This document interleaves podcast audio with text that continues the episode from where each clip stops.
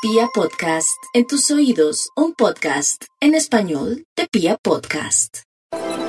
Los Géminis sí tienen que cuidar la salud, deben estar pendientes del funcionamiento de su organismo y hacer hasta lo imposible para que la salud sea una realidad. Hay que revisar los hábitos eh, alimenticios, ver eh, si están haciendo gimnasia, ejercicio, qué están haciendo para sentirse bien. Y claro, el escenario laboral es un escenario enrarecido, de grandes tensiones, presiones, exigencias y luchas, y deben estar allí muy pendientes para resolver, para solucionar. Ustedes saben que en la vida hay problemas, pero lo que más importa son las soluciones.